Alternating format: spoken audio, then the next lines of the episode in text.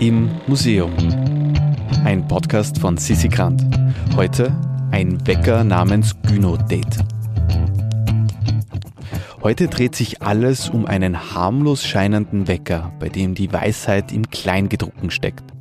Christian Fiala erklärt uns mehr. Christian Fiala, ich bin Facharzt für Frauenheilkunde und Geburtshilfe und habe vor 15 Jahren gemeinsam mit Kollegen und äh, Frau Dr. Kreiser das Museum für Verhütung und Schwangerschaftsabbruch gegründet und wir führen das seither.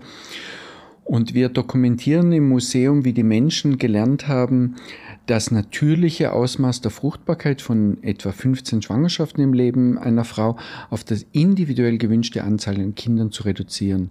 Das war eine unglaubliche kulturelle Leistung, die Zähmung der Fruchtbarkeit, durchaus vergleichbar mit der Zähmung des Feuers. Heute haben wir ein besonders äh, delikates Objekt, eine Uhr, wenn man sie so sieht, klassisch, ähm, ein bisschen langweilig vielleicht, äh, sicher 40, 50 Jahre alt, eine Nachttischuhr ähm, mit römischen Ziffern, ein bisschen ein, so ein, ein auf Gold gemacht, aber das ist schon matt und teilweise abgeblättert.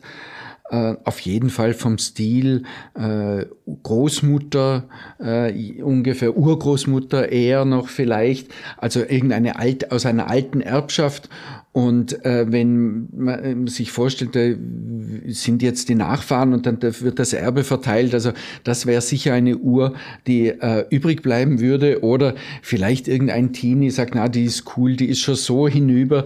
Ähm, ja, die, die ist vielleicht cool für eine, eine kurze Zeit.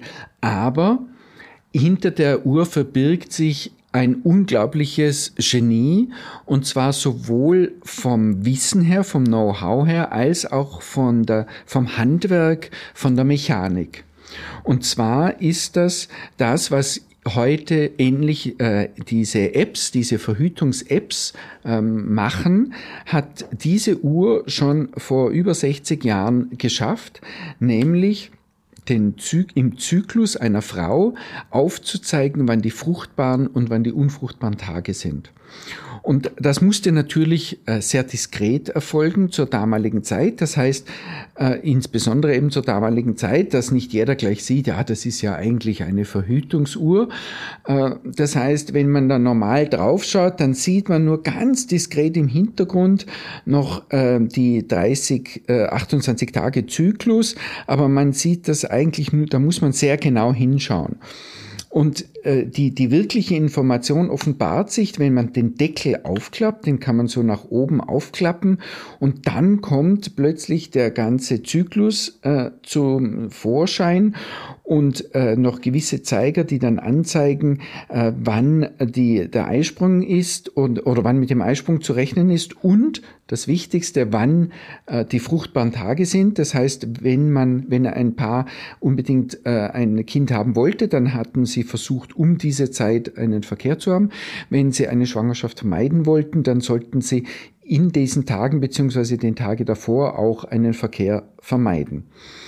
Und auf der Rückseite dieser Uhr ist ein relativ kompliziertes ähm, Stellwerk, wo man eben nicht nur wie bei einer normalen Uhr sie aufzieht und die, die, zeigt, die Zeit einstellt und allenfalls auch einen Alarm, weil natürlich konnte man dies, das auch als Wecker benutzen, sondern es musste ja auch die Zykluslänge und der Eisprung äh, eingestellt werden. Und, und das war, ist alles nur mit Mechanik, äh, ohne irgendwelche Elektronik Elektronik noch zur damaligen Zeit ist das hergestellt worden und gemacht worden.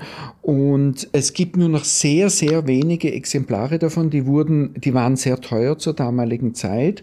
Und ähm, wir haben eben das große Glück, dass wir eine dieser äh, äh, Uhrwerke erstehen konnten und im Museum eben ausstellen können.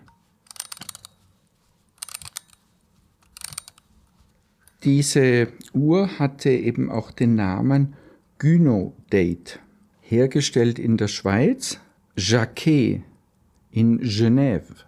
Für alle Fetischisten müssen Sie schauen, auf eBay oder bei spezialisierten Versteigerungen gibt es vielleicht noch hier und da ein Exemplar. Für Risiken und Nebenwirkungen fragen Sie bitte Ihre Ärztin oder Ihren Apotheker.